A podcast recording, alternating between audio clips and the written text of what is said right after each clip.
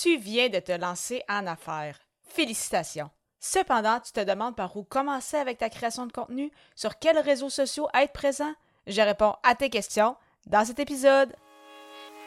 Les médias sociaux en affaires est ton rendez-vous hebdomadaire pour en connaître davantage sur les différents réseaux sociaux et les plateformes de création de contenu dans un contexte d'affaires. Chaque semaine, je répondrai à une question thématique qui te permettra d'appliquer concrètement ces conseils pour ton entreprise. Si tu reconnais l'importance et la puissance des réseaux sociaux ainsi que de la création de contenu pour ton entreprise et que tu souhaites en apprendre davantage sur cet univers, tu es au bon endroit. Je suis Amélie Delebel, travailleuse autonome dans le domaine des communications et marketing depuis février 2020. Je travaille avec les réseaux sociaux et dans la création de contenu depuis 2014.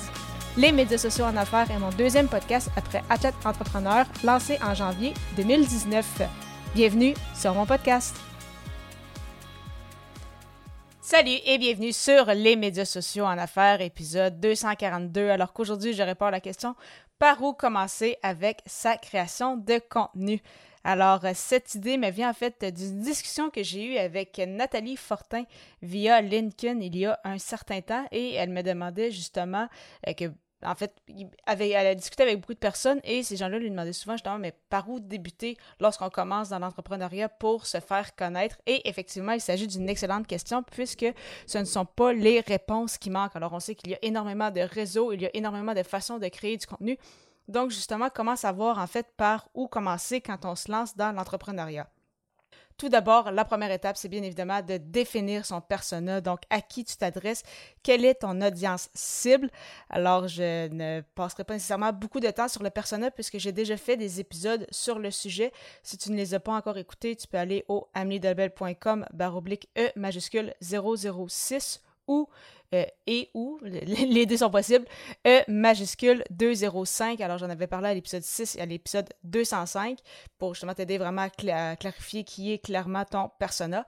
Et une fois que ça c'est fait, il faut en fait te poser la question de savoir où est-ce que tu peux les trouver. Donc, si tu as déjà quelques options en disant Ah, mais je pense que mon personnel peut être trouvé par exemple sur Facebook et sur LinkedIn, eh bien, dépendamment de ton temps, dépendamment de ton aisance, tu peux commencer déjà par une plateforme que tu connais avec laquelle tu es à l'aise pour justement euh, favoriser en fait euh, le développement de cette plateforme-là et te donner plus envie aussi d'y être parce que si tu apprends une nouvelle plateforme, tu apprends déjà beaucoup de choses quand tu te lances en affaires, ton temps est déjà assez occupé.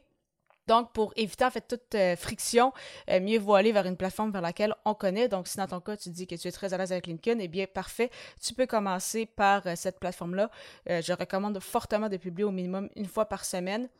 Et par la suite, peut-être c'est ça, augmenter la cadence tranquillement pas vite pour vraiment bien connaître la plateforme aussi, vraiment voir tout ce que la plateforme a à offrir. Parce que si par exemple je parle de LinkedIn, eh bien oui, il y a LinkedIn, mais il peut y avoir une page LinkedIn qu'on peut avoir, oui, notre profil personnel, on peut également partager dans des groupes. Donc, il y a quand même plusieurs options qu'on peut avoir. Un peu la même chose avec Instagram. Donc, où on peut faire des publications, mais il y a énormément de choses qu'on peut faire en stories, par exemple, avec les sondages, les questions et autres. Euh, c'est également, beaucoup de gens, en fait, créent des tunnels, même des conversions via leurs euh, stories Instagram. On peut créer des Reels. Donc, vraiment, chaque plateforme a ses différentes options qui les différencient justement des autres plateformes. Donc, essayez justement de bien euh, connaître en détail euh, une plateforme avant de passer peut-être à la suivante. Euh, comme moi, de mon côté, ma plateforme principale, c'est bien évidemment en termes de réseaux sociaux, je dirais LinkedIn, donc c'est vraiment le réseau sur lequel je suis la plus active, mais je suis quand même présente sur Facebook, sur Instagram, euh, un peu sur TikTok et aussi sur euh, même un peu sur Pinterest et, également sur X qui était auparavant Twitter. Euh, c'est sûr que j'ai aussi mes épisodes de podcast sur YouTube, mais YouTube, je le vois plus comme, c'est ça, un, moteur de recherche, si je peux dire, un peu comme un blog, plus que comme un réseau social et un réseau social. Et euh, qu'est-ce qui est intéressant aussi avec la création de contenu, en fait, c'est oui, les réseaux sociaux, c'est super intéressant, mais il faut également penser à créer du contenu evergreen, donc euh, du contenu qui euh, perdure dans le temps.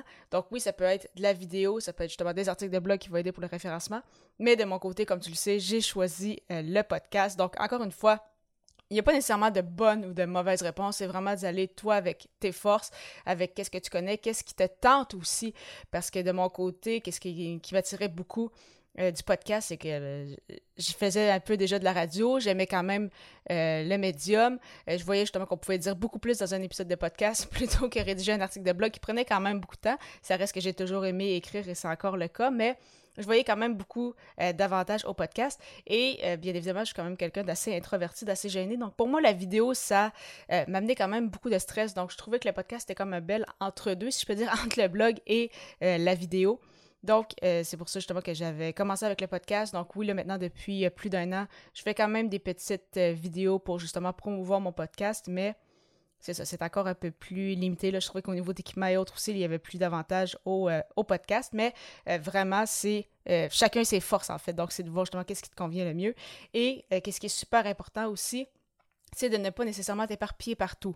Alors là, c'est un peu, peut-être un peu ironique, un peu contradictoire avec euh, tout ce que je t'ai dit, avec euh, toutes les plateformes sur lesquelles je me retrouve, mais pour chacune des plateformes, il faut avoir un plan et des objectifs clairs. Donc, chaque plateforme va répondre à un besoin, parfois niveau plus euh, professionnel, bien évidemment, et parfois même plus personnel pour, si par exemple, je pense avec Instagram, que je m'en sers vraiment plus pour mon plaisir, parce que ça fait du bien aussi des fois d'avoir un réseau social qu'on utilise vraiment plus euh, c'est ça, dans, nos temps libres pour se changer les idées et autres.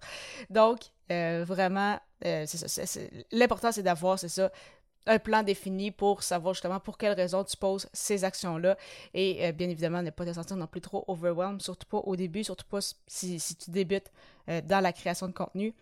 Et il faut encore une fois garder en tête que la création de contenu, tout comme la publicité, ce ne sont pas des recettes miracles. Alors, il faut vraiment voir cela comme un marathon. Tu souhaites avoir une liste d'éléments clés importants à ne pas oublier justement avec ta création de contenu? Ça tombe bien, j'en ai une pour toi. Pour la télécharger gratuitement, simplement te rendre au amidabel.com baroblique liste et au plaisir de te retrouver à l'épisode 243 alors que je répondrai à la question Quels sont mes apprentissages après quatre années comme travailleuse autonome? À bientôt!